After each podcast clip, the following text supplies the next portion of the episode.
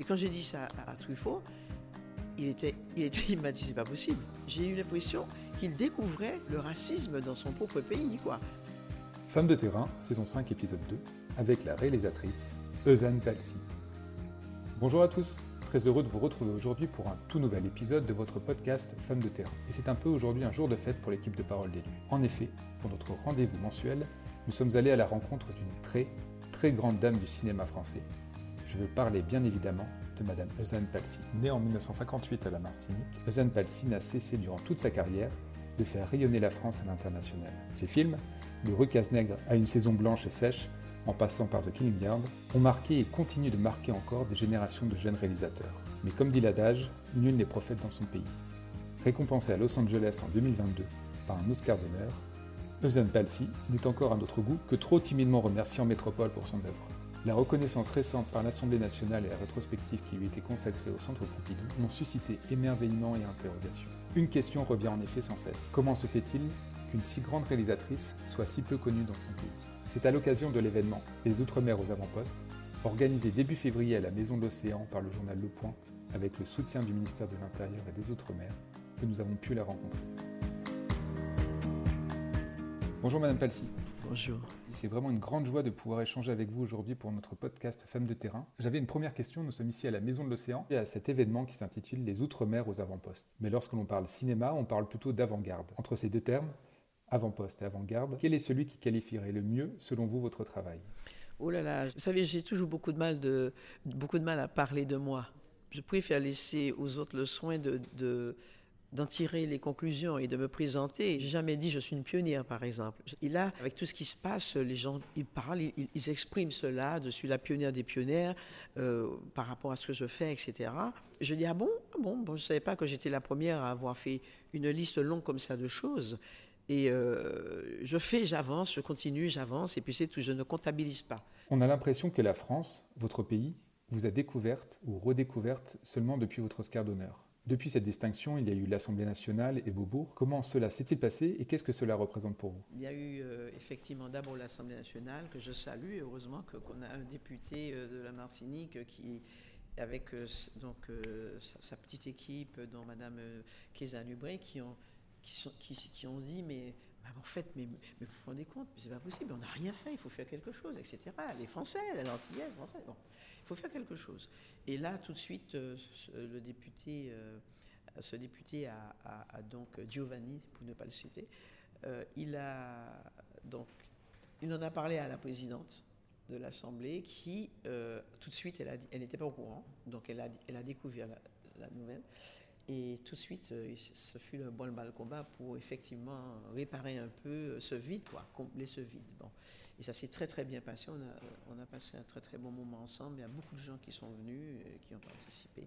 Et comment expliquez-vous du coup qu'une partie importante du public français ne vous découvre seulement que maintenant? Les gens, quand ils me rencontrent, la foule, le public euh, se pose la question, mais pourquoi, pourquoi? C'est toujours la même question qui revient. Et moi je dis, mais ce n'est pas à moi qu'il faut poser cette question, parce que euh, j'ai des réponses personnelles, mais je peux me tromper. J'aimerais bien pouvoir me tromper. Alors, comme je dis, je dis, bon, ben, d'une part, comme dit ce vieil adage, on n'est jamais prophète dans son pays, ça c'est un. Deuxièmement, euh, bon, ben, euh, peut-être que je ne suis pas né dans, au bon endroit, j'ai pas grandi au bon endroit, ou j'en sais rien. Voilà. Alors, je ne sais pas. Et je ne suis pas quelqu'un qui, je ne traîne pas mon épiderme après moi, je ne suis pas quelqu'un qui se plaint, je ne suis pas quelqu'un qui hurle euh, comme ça. Quelqu'un me l'a dit, un journaliste me l'a dit, vous savez, votre parole, elle est très rare. Je dis non, je, je viens, je dis quand j'ai des choses à dire. Quand j'ai fait quelque chose, je suis là, je dis. Mais si, bon, je préfère passer mon temps, aller dans les universités, dans les petites classes, faire des masterclass, euh, faire, vous voyez, parce que j'ai le sentiment d'être entendu et de, susciter des vocations. Parce que des années après, des jeunes reviennent vers moi, qu'ils soient d'Afrique, euh, du Sud, du Japon. Vous imaginez, je parle du Japon. Vous savez que acheteur de, les premiers acheteurs de, de Rue à Venise, lorsqu'on a eu ces prix à Venise, furent les Japonais. Et Aimé Césaire, on a célébré là, en 2023, on a célébré les 110 ans de la naissance d'Aimé Césaire. Mais en France, vous avez entendu parler de ça? Eh bien, il y a cinq centres césariens aux États-Unis et qui n'ont pas, ils n'ont pas oublié. Et puis il y a l'éditeur japonais, il a traduit toutes les œuvres de Césaire en japonais. Donc ils ont célébré aussi au Japon euh, les 110 ans du poète, etc. Alors moi je, je dis ça, mais c'est vrai que ça, ça fait mal, quoi. Ça fait mal, ça donne. Moi, je, ça, il y a une sorte de rage, de colère contre cet état de fait. Vous vous dites, mais pourquoi, pourquoi?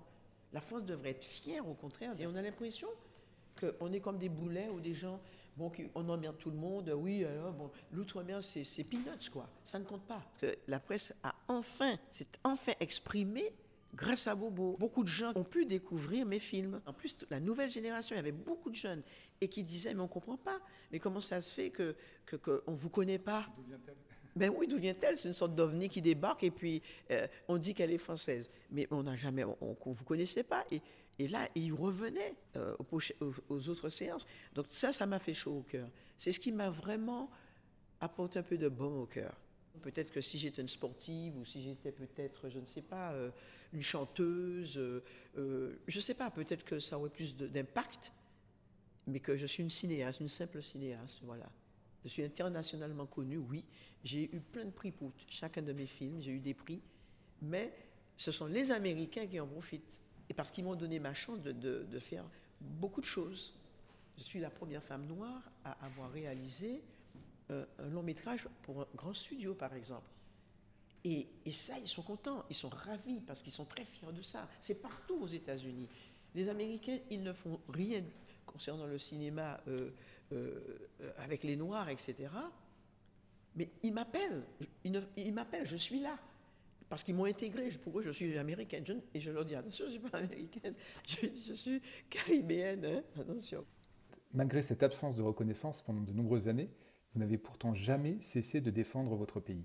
Je me, quand je suis à l'extérieur et que on dit beaucoup de mal de la France, on dit oui, mais euh, les Français ceci, les Français cela moi, je monte au créneau et j'explique certaines choses.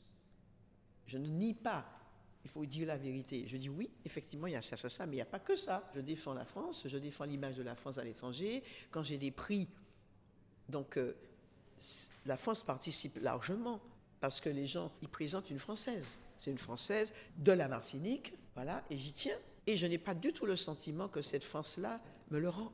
Vous êtes la deuxième réalisatrice française à avoir reçu un Oscar d'honneur. Avant vous, il y avait Agnès Verda, cinq ans plus tôt. Y a-t-il eu, selon vous, une médiatisation plus importante pour Agnès Verda ça donne à réfléchir. Moi, je ne suis pas jalouse du tout. Agnès Varda, c'était ma, mon amie, ma grande sœur. Et, et, quand elle a eu son Oscar d'honneur, vous avez vu tout ce qu'on a fait pour elle? C'était extrêmement important. Elle le méritait. Mais moi, ben, rien. Sauf, heureusement qu'il y a eu l'Assemblée Heureusement qu'il y a eu Bobo. Voilà. Pour la cérémonie des Oscars à Las Vegas, vous aviez invité deux jeunes étudiantes à venir avec vous. Pourquoi c'était important pour vous de faire cette démarche? Je suis très reconnaissante et très loyale. Et je n'oublie pas comment ça s'est passé pour moi, comment le chemin a été dur, dur. Et je me dis que si, euh, avec le combat que j'ai mené et que je mène encore, et les petites voies que j'ai pu tracer, ça peut aider des jeunes, ça peut les faire rêver et donner à d'autres qui sont dans un combat comme celui-là de l'espoir. Je me dois de, d'essayer en tout cas de, répondre à leurs demandes si je peux, toutes les fois où c'est possible pour moi, parce que je, n'ai pas d'argent, je, n'ai pas de, baguette magique, mais je me dis la moindre des choses, c'est de les écouter et de, de, les encourager et surtout de leur dire, posez-vous quand même la question en vous regardant dans votre miroir, suis-je vraiment fait pour ce métier-là et pourquoi je veux le faire? Ça, c'est très important. Parce que j'ai pris euh, un jeune, par exemple, il veut être donc acteur. Et il voulait être sur mon plateau pour voir comment je dirige les acteurs, comment ça se passe, etc. Moi, je lui dis d'abord, tu lis mon scénario, ensuite on en parle, et ensuite tu viens sur le plateau, tu comprendras ce qui se passe. On a fait ça. Eh bien, je vais vous dire une chose. Il a vu la performance de Alan Alda, qui est vraiment un acteur immense, qui euh, incarnait le personnage d'un avocat, un avocat euh, des droits de l'homme en fin de tournage, donc je fais le point avec lui. Et je lui dis, alors? Il m'a dit, merci. J'ai trouvé ma voie. Je voulais être acteur, mais non, c'est pas ça. Je veux être avocat, comme, comme lui. Il m'a dit, je rentre à Paris et je m'inscris, je vais faire du droit pour pouvoir aider les gens, comme cet homme, les avocats pro bono. Je me suis dit, mais voilà, le cinéma mène à tout. voilà. Et quel message donneriez-vous aujourd'hui à des jeunes qui veulent se lancer dans le cinéma? Il ne faut surtout pas se décourager, prendre beaucoup de vitamines. beaucoup de vitamines et avoir un bon mental, faire du sport s'il le faut, mais jamais, jamais lâcher. Moi, je les encourage à continuer. Moi, je dis souvent que quand vous, vous arrivez par, la porte et quand vous jetez, revenez par la fenêtre.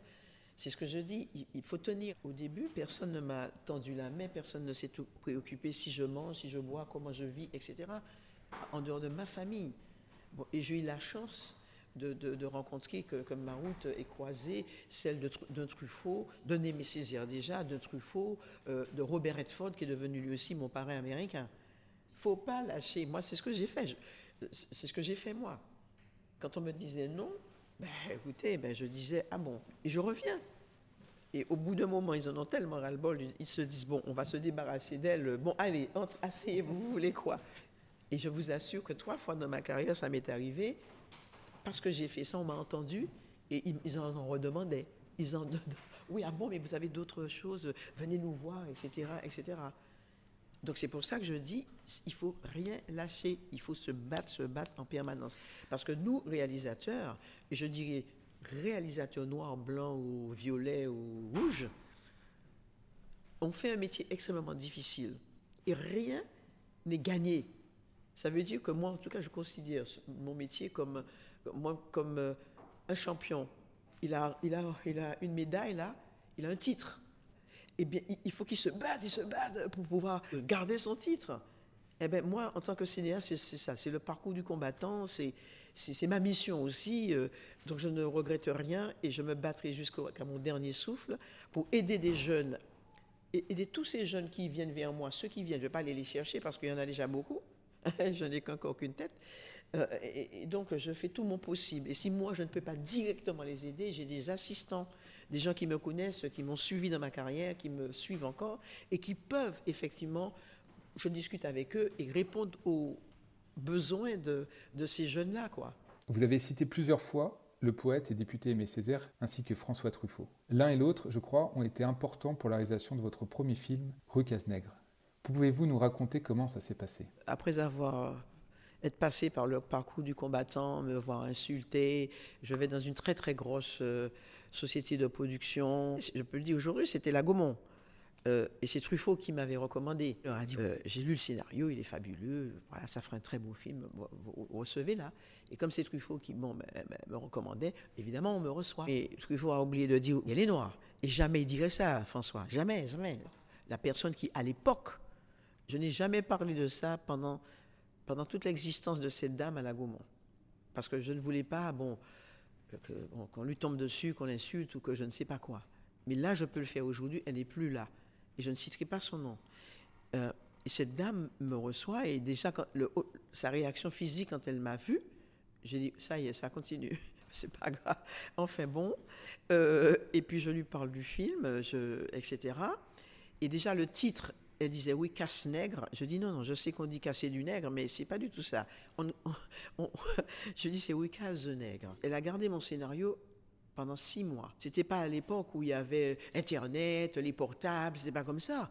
Donc chaque fois, je, je me déplaçais pour, je voyais sa secrétaire pour dire et alors oui madame et vous savez hein, on n'a pas que votre projet et tout ça bon voilà euh, euh, il faut attendre j'ai dit mais ça fait six mois j'ai dit non et là, qu'est-ce que j'ai fait? Je suis parti, je suis entré de force dans, le bureau de sa patronne, qui était étonnée de me voir. Je lui ai dit, oui, madame, je suis désolée. Je suis désolée d'être impoli, mais votre comportement me force à l'être. Donc, je lui ai dit, c'est oui ou c'est non? Six mois. En plus, vous avez l'avance sur recette. Mais vous avez 18 mois pour, trouver un producteur. Six mois sur 18 mois, vous vous imaginez un peu? C'est un crime pour moi. Elle me dit, ah oui, justement, j'allais vous écrire. Euh, bon, mais voilà, non, malheureusement, ce n'est pas le style de la maison. J'ai dit, vous a fallu six mois pour pouvoir euh, euh, vous rendre compte que ce n'était pas le style de la maison. Et quand j'ai dit ça à, Truffaut, il, était, il, était, m'a dit, c'est pas possible. J'ai eu l'impression qu'il découvrait le racisme dans son propre pays. Quoi. Finalement, j'ai pu réunir euh, des fonds à gauche, à droite. Mais, et là, donc, Aimé Césaire, chaque fois qu'il venait à Paris, il m'appelait et, je le retrouvais et, il me dit, bon, ça en est? Où ça en est? Je lui dit, ben oui, il me manque telle somme pour pouvoir euh, faire ce film. Et s'il n'y a pas cette somme, le film ne se fait pas parce qu'on n'aura pas l'agrément du centre. Il me dit, mais c'est pas possible. Et c'est comme ça qu'il dit, bon, il était député maire euh, et de la Martinique, et Césaire rentre à, Fort-de-France et il réunit tout le monde un dimanche, c'est ce que m'a raconté un de, ses conseillers, et il dit, bon, ok, voilà. Je vous ai fait venir parce que c'est très particulier, c'est très important. il dit, euh, voilà, on il y a une, jeune compatriote qui, doit faire le Kazakh, elle a presque tout ce qu'il faut pour faire le Kazakh, mais il lui manque tant. On fait quoi? Ben, il faut l'aider, mais ben, ben, oui, on va pas. Kazakh, c'est Zoubel, c'est Mantine, quand même, c'est notre histoire, il faut y aller, quoi. Il dit, bon, eh ben, on vote, on passe au vote. et là, il a fait voter. Il aurait pu dire, bon, mais d'accord, c'est bon, c'est acté. Non, il a dit, on vote, on passe au vote. Et cet homme m'a dit, on a tous voté, évidemment, parce qu'on voulait que, que, votre film existe. Et c'est sans ça, je n'aurais pas pu boucler le budget, je n'aurais pas pu faire le film. Pour finir, je crois que vous aviez un message à passer à Madame Brigitte Macron. En ce moment, Macron a d'autres chats à fouetter. Il a des choses très graves qui se passent et qu'il est très occupé. Euh, mais j'aimerais bien au moins rencontrer la première dame parce que j'avais beaucoup de choses à lui dire. Et là, ben, j'espère que si elle entend mon, message, euh, qu'elle va, qu'elle va réagir parce qu'il y a du courrier qui est arrivé donc euh, depuis, ça va faire maintenant, ben oui, un an et demi quoi.